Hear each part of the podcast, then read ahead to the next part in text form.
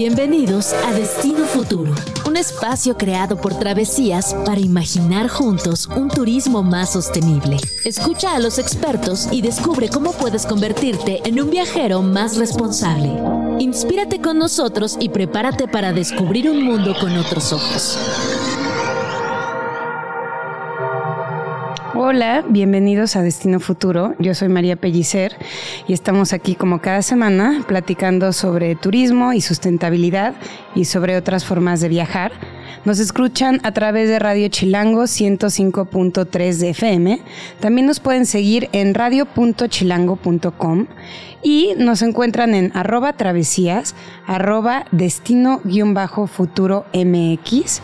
Y a mí me encuentran en arroba señorita Pellicer Vamos a platicar hoy con Marigaby Ubard, que es la editora de Travesías, de la revista Travesías, y le invitamos a que platicara un poquito con nosotros sobre lo que hubo este 2023 y este 2024.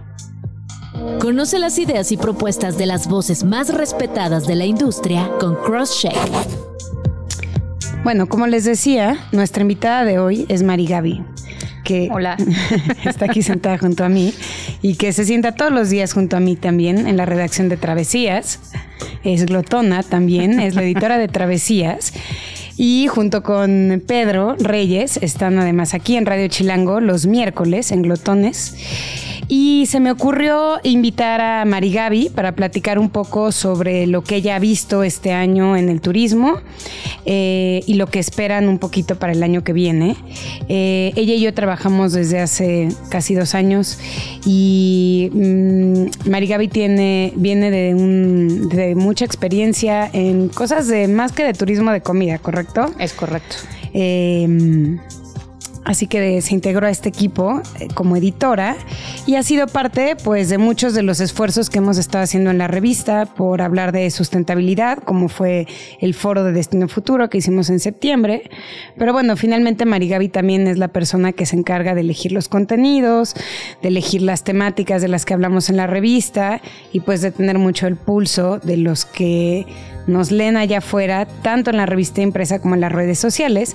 Así que creí que eso podría ser interesante esta conversación para que ella nos cuente un poquito, pues eso, qué siente y a dónde va. Entonces, Mari Gaby, bueno, después de ese preámbulo, bienvenida de nuevo. Muchas gracias. Me siento como en casa en Radio Chilango. Esa era la idea. Eh, a ver, pues lo que se me ocurría para empezar eran los destinos. Uh -huh.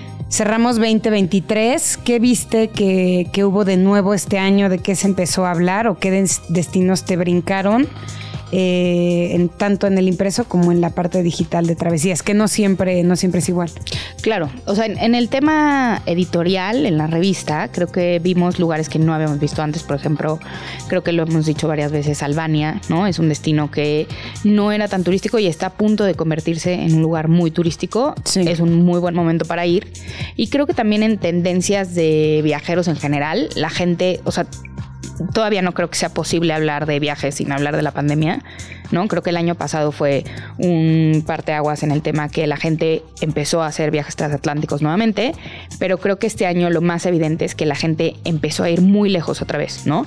Entonces, eh, en 2023, por ejemplo, llegaron más mexicanos a Japón que en el mismo 2019, que había ya cifras históricas. Sí, o sea, eh, ya se rompió ese récord. Justo. Ah, eso está interesante. Este año. Es una locura.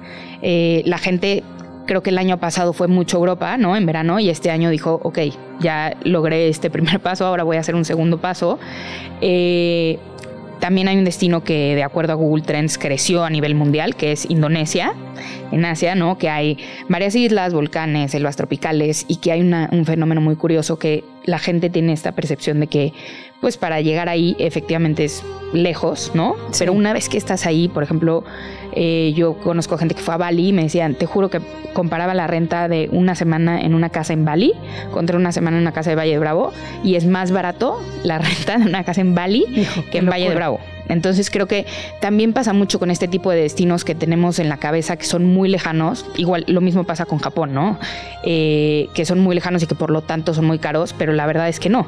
Una vez que estás ahí puedes hacer un viaje relativamente accesible. Es como nada más invertir en el tema del boleto de avión y la gente ya se dio cuenta de eso y se está atreviendo a ir cada vez más lejos, ¿no?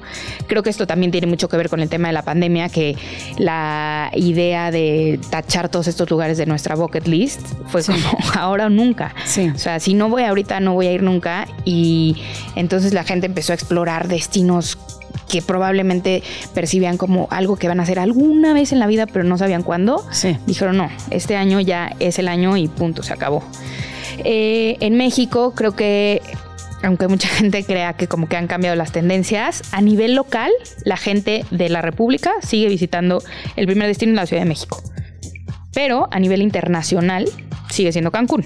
Que esto también creo que es algo muy importante porque de pronto creo que nosotros estando dentro de travesías creemos que el mundo viaja como nosotros viajamos. Es cierto, es cierto. Sí, Y no- tendemos a ver muy de- desde nuestro lugar. Exactamente, y no podemos perder de vista que la verdad es que la mayoría del turismo hace este tipo de turismo, eh, pues llamémoslo un poco más masivo, ¿no? Contra los viajeros más experimentados o los viajeros de lujo, que creo que también es un tema muy relevante aquí en Destino Futuro, como cómo tiene un impacto completamente distinto el turismo de lujo contra el turismo masivo. ¿no? Totalmente. O sea, creo que si la gente está comprometida a hacer un turismo de lujo, inmediatamente se tiene que comprometer también a hacer un turismo sustentable, ¿no? O sea, viajar de manera responsable, de manera que los destinos que visites les ayudes a mejorar, no los perjudiques. Totalmente.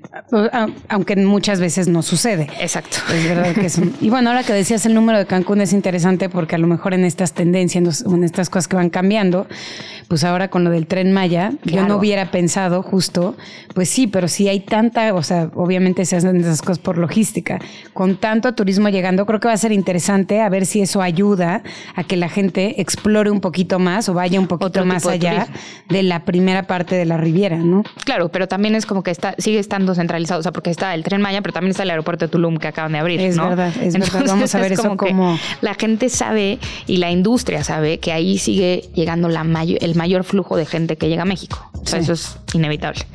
Y en el tema de cuáles han sido los temas, valga la redundancia, ¿has sentido o crees que se perciba entre quienes nos leen como unas como ah, intereses distintos a los que a lo mejor había en Sí, un inicio? duda.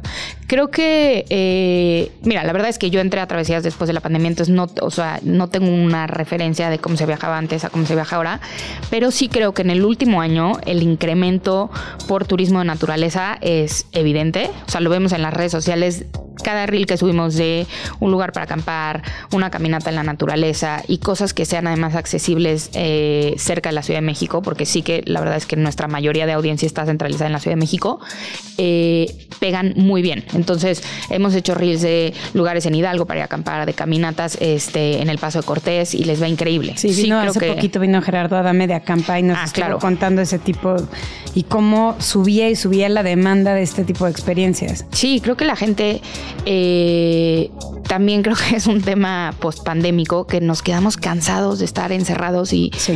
también aprendimos a ver en la naturaleza una manera de terapia y una manera de relajarnos y de desconectarnos de todo. Entonces creo que ese tema de la naturaleza es muy evidente. Y otro tema que también creo que viene un poquito pegado a la cuestión de desconectarte de todo es viajar fuera de temporada, ¿no? Que es algo que hemos nosotros justamente en esta edición de diciembre-enero, tenemos un viaje en un velero por las islas griegas y es fuera de temporada el, vele- el- el viaje, ¿no? Que es algo que, que lo escribió Anushka Angulo y lo menciona. Y creo que es justamente como un tema de, en cuanto a precios, siempre va a ser más barato viajar fuera de temporada, ¿no? Los vuelos, los, hoteles, eh, a lo mejor de pronto hay destinos donde no tengan la misma oferta que en temporada, Sí, ¿no? hay cosas que están cerradas, Exacto. literalmente puede suceder. Sí, pero creo que sacrificas lo menos por lo más. Y también es una manera de decir, o sea, de visitar un destino y realmente conocer la oferta local, ¿no? No estar eh, sentado en un restaurante y escuchar a puros turistas, en vez de estar sentado en un restaurante y escuchar a la gente hablar el idioma que se habla en el destino en el que estás. Eh, entonces creo que eso es, tiene mucho más virtudes de las que podríamos imaginar y la gente lo está haciendo mucho. O sea, la gente tiene ganas de estar en un lugar sin pelearse por la silla de la playa, sin echar un codazo para encontrar la fila del restaurante, sin hacer tres horas y media eh, de pie para una rebanada de pizza. O sea, creo que los viajes fuera de temporada son algo que han crecido muchísimo en, en los últimos años. ¿Y crees ahorita que la otra tendencia que yo siento que se habló muchos años de la gastronomía, tal, no quiero decir que no siga, pero yo tengo la impresión, y tú que eres de, de, buena para este tema también, de que la alta gastronomía como que a lo mejor nos cansó. Creo que sí, o sea, o a tu respuesta sí, definitivamente. Y no solo a nosotros, creo que a los chefs también les cansó. siento que nadie está hablando de eso. Estamos hablando de comida real, lo que comes en el puesto de la esquina, como estábamos platicando. Estos tacos están buenos, eso que está allá. Nosotros justo tuvimos un episodio, eh, Pedro y, yo, con Manu Manuti, y hablamos de comida callejera en el mundo. Y justo decíamos, como que es la mejor manera de medirle el pulso a una ciudad y realmente saborearla y entender qué es lo que come la gente en el día a día. Porque eso lo que quieres. O sea, es algo que también creo que es una tendencia muy importante, que la gente se cansó de ir a destinos donde todo está... Eh, globalizado, ¿no? Entonces tú no mm. quieres estar en un destino y comer lo mismo que podrías comer a miles de kilómetros de tu casa. Si ya viajaste tan lejos, quieres comer lo que realmente come la gente de ahí, lo que se cocina, el producto local, lo que está fresco, lo que crece en esas tierras, ¿no? Eh, entonces creo que por ese lado, el entender lo que está en la calle y lo que la gente come en el día a día es increíble. Y pasó un poco con el fine dining, que de pronto todos los platos empezaban a aparecer demasiado y todos usaban los mismos ingredientes sin importar el lugar en el que estuvieran, todos tenían la misma presentación. Luego se dio este cambio en la alta gastronomía de hiper eh, localizarlo, ¿no? O sea, de hacerlo ultra local todo y solamente ingredientes de proximidad y tal. Pero al final de cuentas el fondo era el mismo. Sí. Entonces creo que los mismos cocineros que están en las altas cocinas están haciendo un esfuerzo por emular la cocina de la calle en sus lugares. O sea, a ver, nosotros tenemos una barra de tacos eh, aquí en la Ciudad de México, ¿no? O sea, y es una barra de botanas callejeras literalmente que tienes una experiencia completamente distinta. Entonces creo que también cuando empiezas a tener estas propuestas donde puedes combinar las dos cosas y conocer un poquito de comida callejera, pero también tener una propuesta de hospitalidad, porque sí creo que hay cocineros que están haciendo cosas súper valiosas en el tema de hospitalidad y desde cómo te reciben en un restaurante y son cosas que también te ayudan a entender la cultura, ¿no? De México, de Francia, de Japón. Cada lugar es distinto y se distingue por tener diferente tipo de acercamiento al comensal. Eh, creo que ya me desvié muchísimo de lo que no, me No, pero no, total, no, creo que seguimos en lo mismo. Sí. Sí, estas experiencias de, un momento en el que sentí que siempre que se hablaba de turismo, se hablaba de gastronomía y en mismo Travesías hablábamos mucho de experiencias muy elaboradas, muy complicadas, que tomaban literalmente mucho tiempo. Justo. se te va el día en un menú de 12 tiempos y sales y estás a reventar y tienes agruras y no quieres caminar y solo te quieres ir a echar al hotel y ya tiraste tu día en un restaurante. Y tienes que súper planearlo y reservarlo con meses de anticipación y realmente hacer que tu viaje gire, en, torno, a, eso. De acuerdo. No hay mucho espacio para lo demás. Es vamos a ir al museo, pero hay que ir de 10 a 12 porque la reserva es 12 y media y acabamos a las 5 y ya no nos da tiempo de... Entonces todo gira en torno a eso.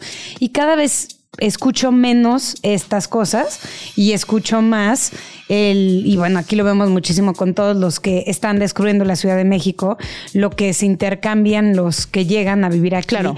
va más por el lado de quiero saber eso, dónde está la comida callejera buena, divertida, este, creo que creo que eso Sí, creo que la, también la gente obviamente entre más viajas te haces un mejor viajero y aquí lo saben perfecto, pero aprendes a cómo navegar mejor una ciudad. Y entonces aprendes a tener ese balance como, ok, a lo mejor si voy cinco días, sí me doy una cenita en este restaurante que es top y reservo con anticipación, pero los demás la verdad es que también estoy de vacaciones y no quiero estar así en un horario ultra estricto de no, ya el siguiente, córrenle, ya salgan del museo, no vean esta última sala porque ya se perdió la reserva, o sea, como tú dices, creo que esa, ese estrés lo estamos dejando un poquito de lado a la hora de viajar para disfrutar un poquito más.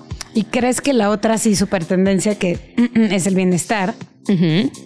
Y aquí también yo no sé cómo lo veas tú, pero creo que se ha hablado mucho de ese tema y empiezo a sentir, o a lo mejor lo veo menos, a lo mejor simplemente en mis redes sociales, como que hubo un momento que todo eran bootcamps y planes de ir a no sé qué, y ahora tal vez se ha ido más por este lado de la naturaleza y se quedó un poquito más atrás esta cosa de el bienestar como me tengo que ir 10 días a... Es que, ¿sabes qué creo? creo que pasa un poco lo, o sea, creo que esto pasa en general con las tendencias que llega un momento en el que alcanzan su pico y se convierten en estas cosas incluso absurdas, ¿no? Que la gente hace por sumarse a eso y luego dejan de ser una tendencia para convertirse en una norma. Mm. Creo que el bienestar en los viajes se ha convertido en una norma en el sentido en el que es raro que te hospedes en un hotel de lujo que no tenga una oferta interesante de hikes, clases de pilates en la mañana, pelotón, este spa, ¿sabes? Como que sí, es un gimnasio espectacular, tenemos alberca, tenemos un programa. Y luego vas a desayunar y obviamente hay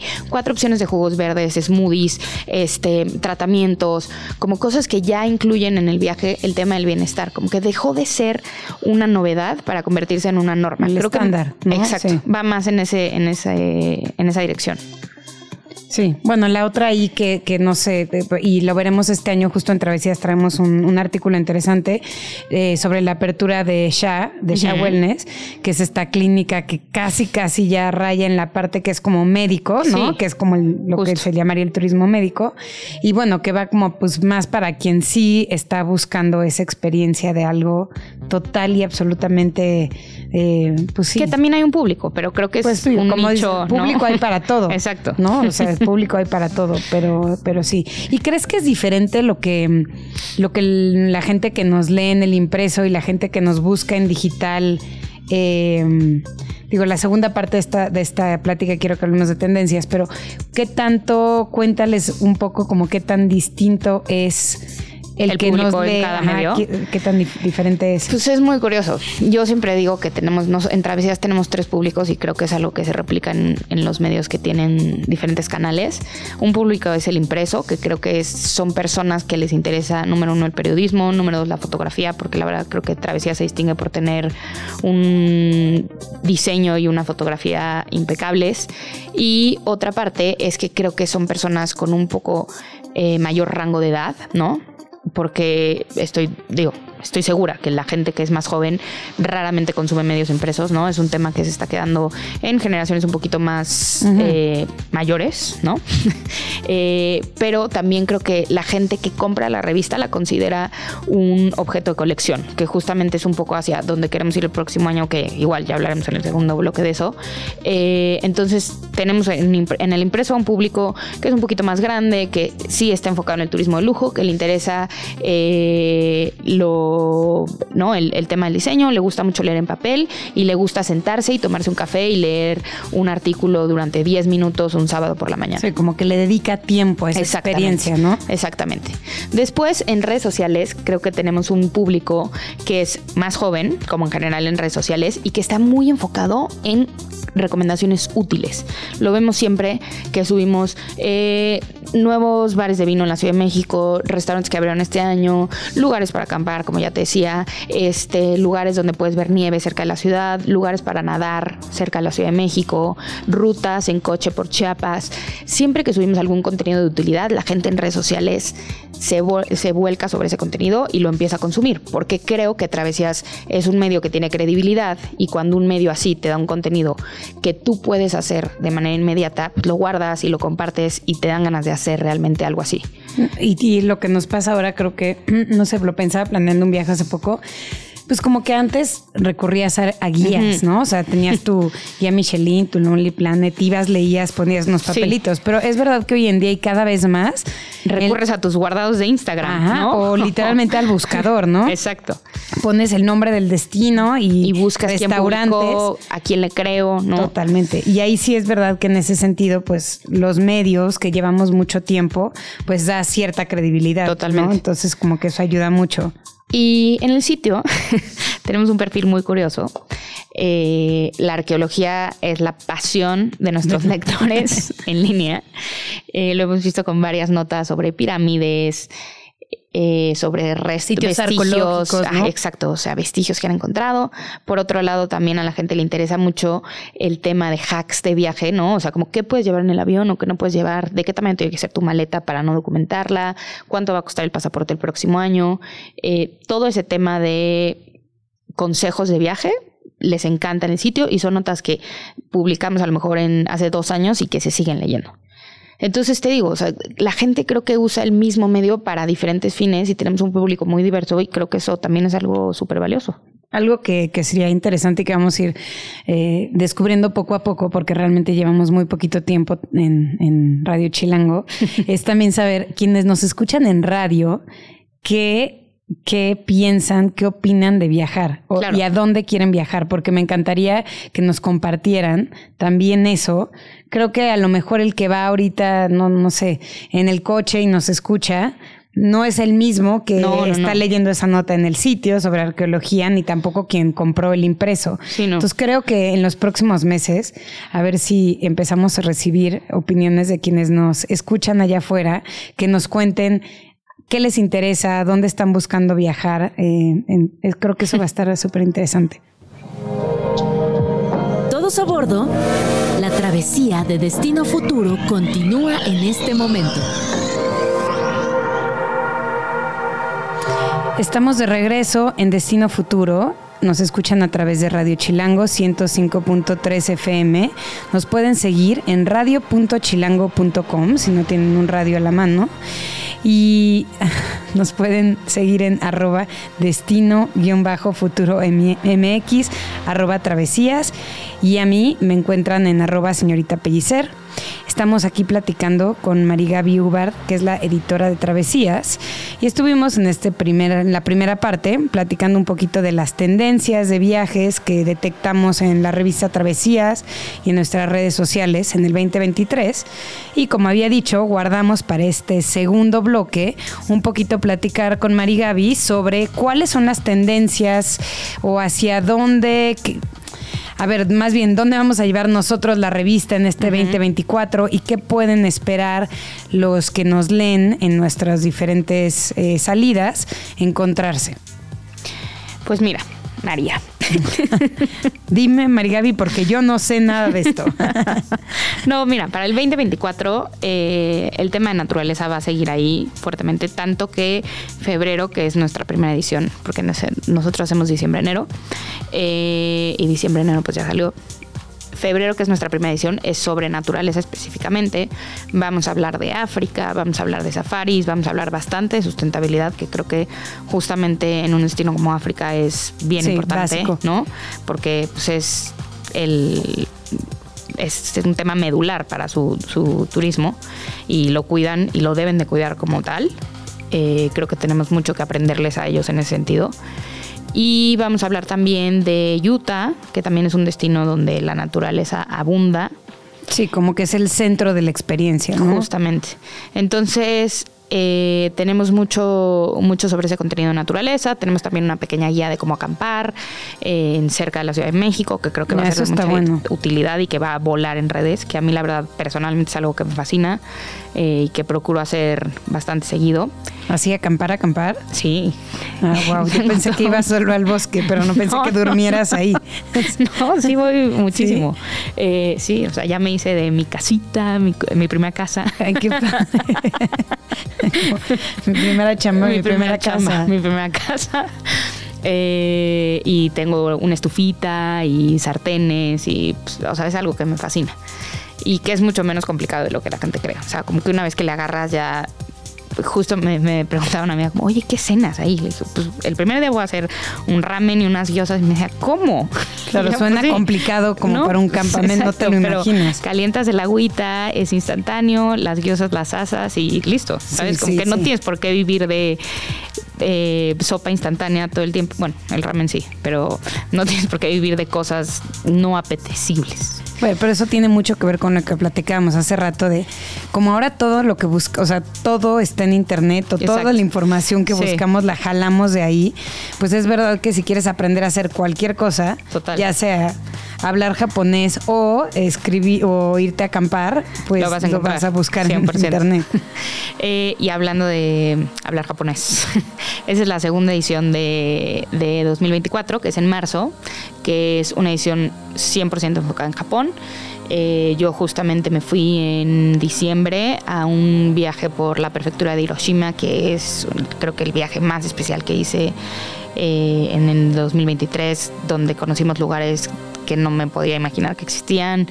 Conocimos personas con historias increíbles que están dispuestos a compartir su historia contigo y hacerte parte y que tienen años de cultura y tenemos muchísimas cosas que aprenderles en el tema de hospitalidad, de cómo su relación con el ingrediente, su relación con las otras personas, los oficios, ¿no? Cómo dedican el tiempo a los oficios hasta perfeccionarlos, eh, incluso como cómo meditan, ¿no? O sea, miles de cosas. Bueno, tú sabes mejor que nadie el tema de Japón.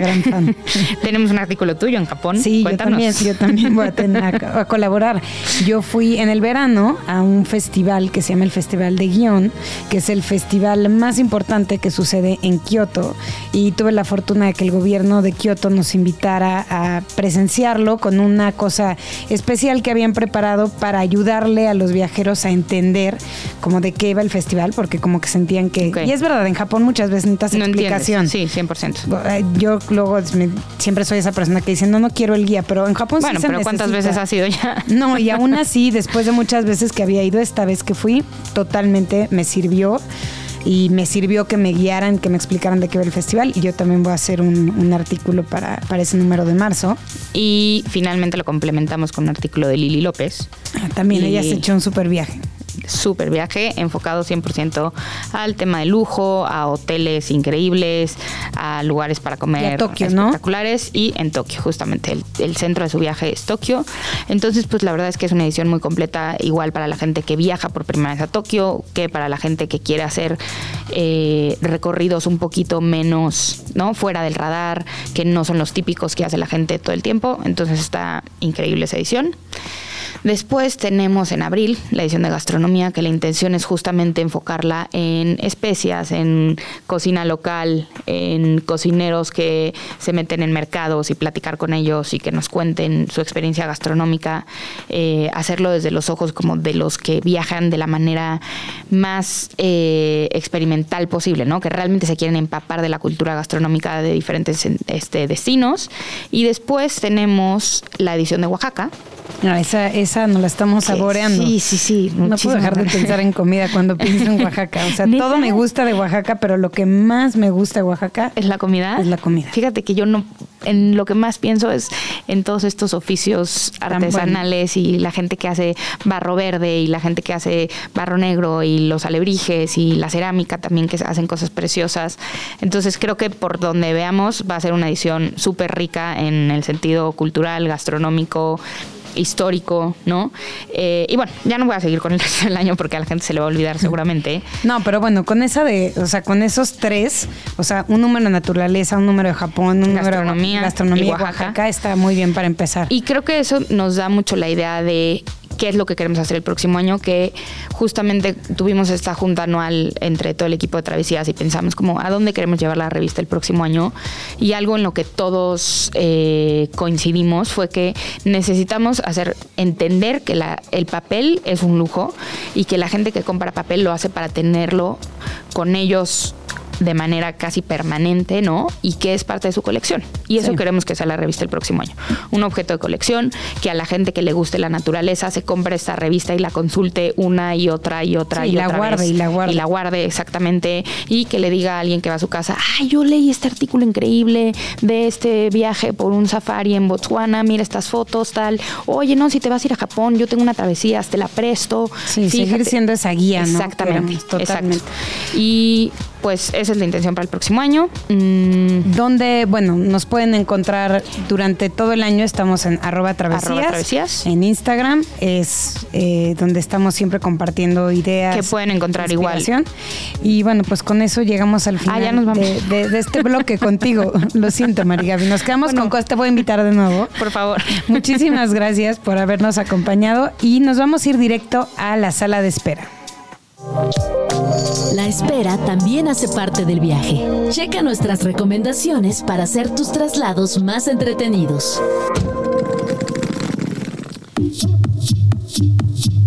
Continuamos en Destino Futuro y estamos aquí en nuestra sala de espera y hoy está aquí con nosotros una vez más Brenda Legorreta del equipo de Bookmate. Bienvenida Brenda, ¿cómo estás? Muy bien, y tú María, gracias porque nos invitas de nuevo. No, no, felices de tenerlas aquí. Ya saben que Bookmate es la aplicación de lectura digital donde pueden leer, llevar su biblioteca a cualquier lugar del mundo y con el código Destino Futuro además tienen un mes gratis, así que si no lo han canjeado, vayan a canjearlo. Y esta vez, Bren, ¿de qué libro vamos a platicar y a dónde vamos a ir con ese libro? Esta vez es un libro muy particular, se llama Los Errantes, de Olga Tukarsuk. Mm. Ella es una escritora polaca, de hecho fue Premio Nobel de Literatura en 2018. Y es difícil de definir porque se puede clasificar como novela, pero también como una serie de relatos. No es que tenga una trama eh, aristotélica de inicio, eh, clímax, de este conflicto, desenlace, no, no va así, sino que acumula una serie de relatos, pero alrededor del movimiento. Desde el título lo sabemos, ¿no? Los errantes. Y ella hace una especie de oda a que en su vida, es un poco autoficción también, ella no ha logrado echar raíces en ningún lugar. Entonces es una viajera constante y una nómada constante, cambia de, países y de lugares. Entonces, y algunos de estos relatos además se continúan entre sí, o sea, hay algunas historias que sí retoma a lo largo del libro, pero es, es, muy linda la estructura porque te genera esa misma eh, sensación de deambular o de transitar de un lugar a otro.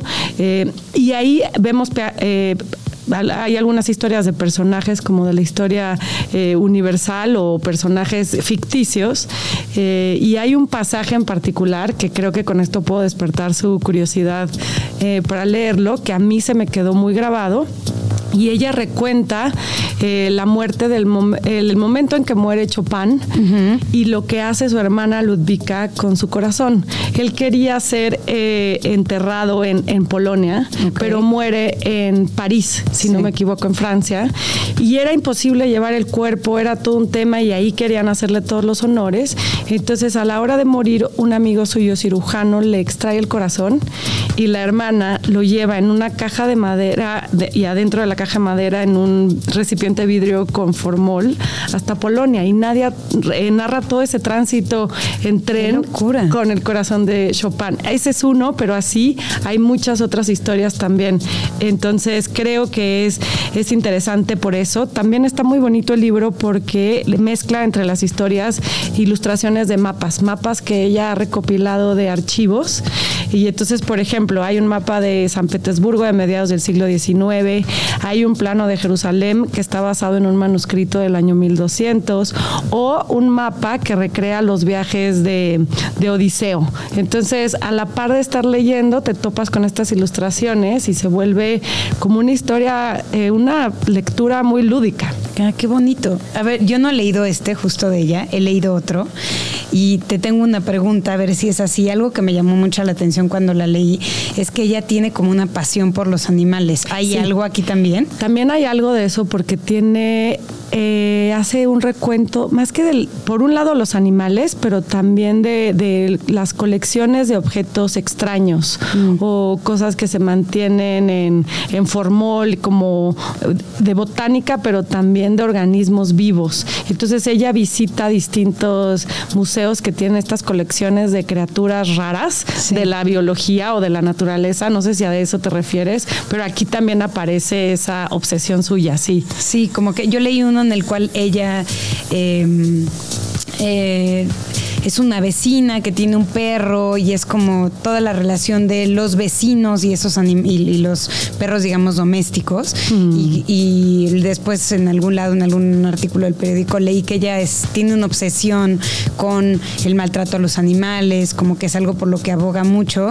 Y es un personaje bastante particular que es de lo poco que conozco de Polonia, eh, pero creo que es una aproximación interesante justamente como ese mundo polaco un poco un poco extraño. Ah, qué bien. Sí, ese se ve que se centra más en, en Polonia. Aquí, aquí se refiere más bien a distintas formas de viajar y distintos personajes históricos en cierto momento en particular que están eh, moviéndose o en algún momento de tránsito.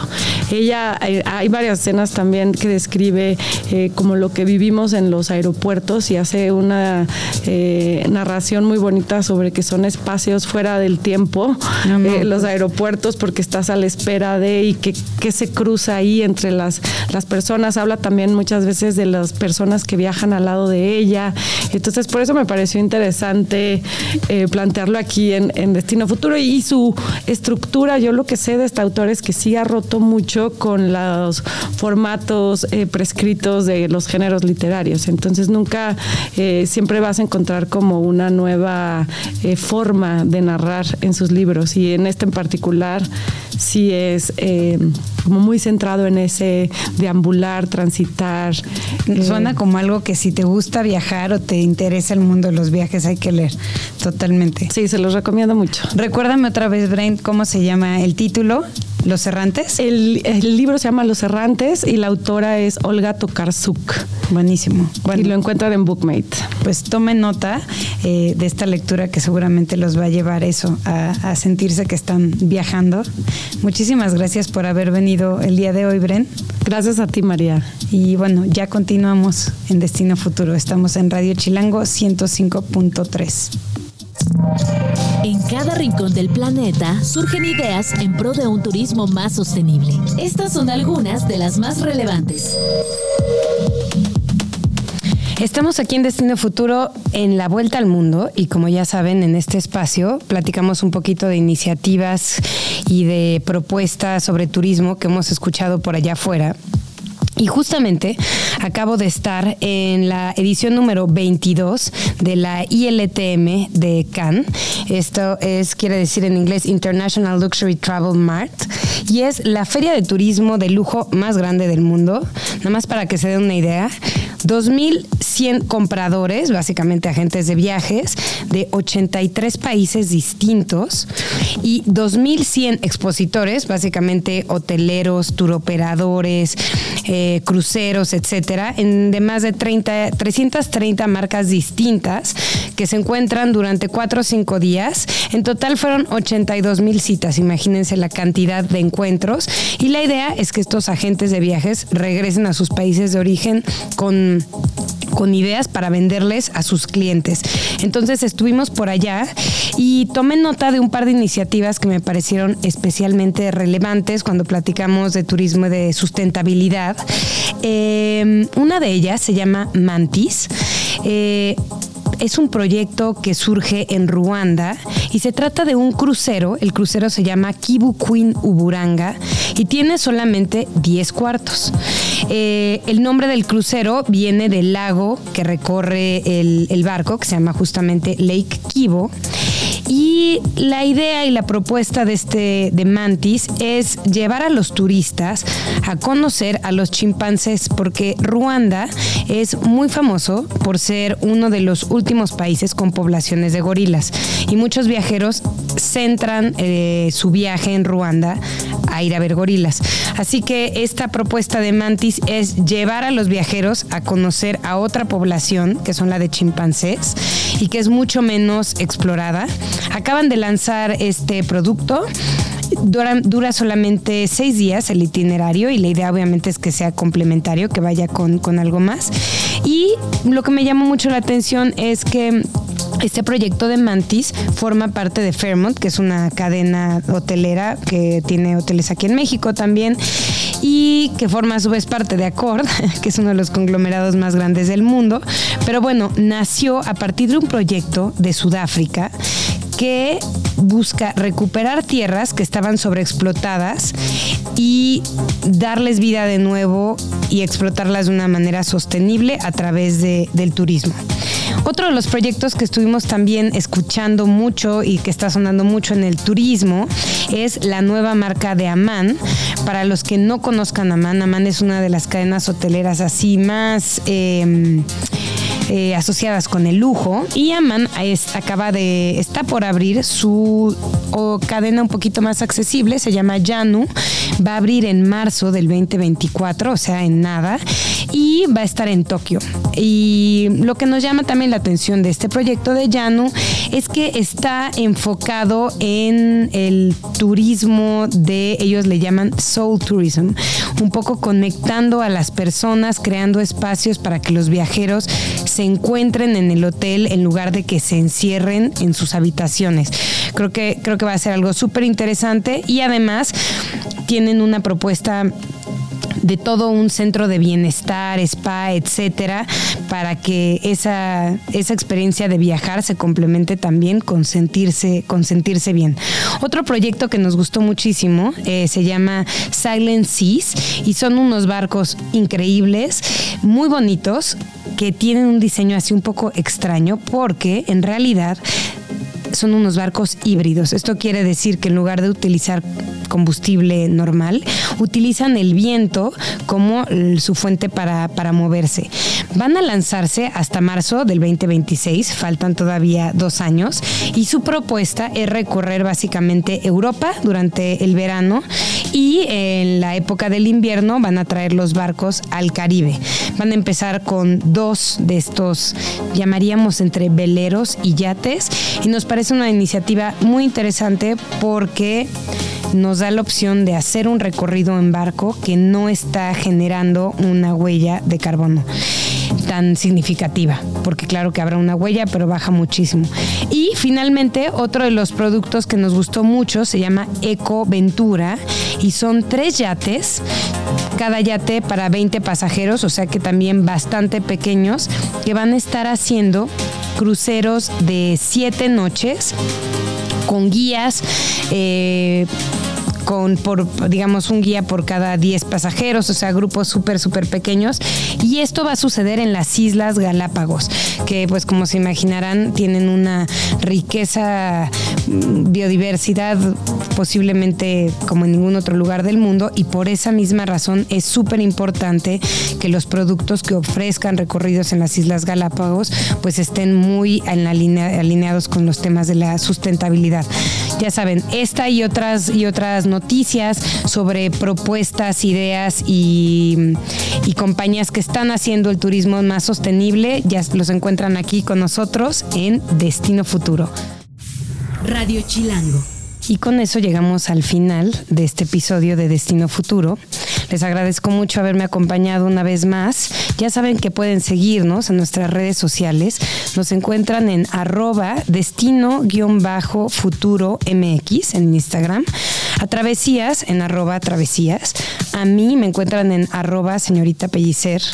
Y ya saben que estamos aquí todos los viernes de 3 a 4 en Radio Chilango 105.3 FM. Si no nos encuentran en radio, nos encuentran en radio.chilango.com, así que no tienen excusa. Mándenos sus ideas, comentarios, estamos aquí para escucharlos y nos vemos la próxima semana aquí en Destino Futuro. Muchas gracias. Por hoy hemos llegado a nuestro destino futuro.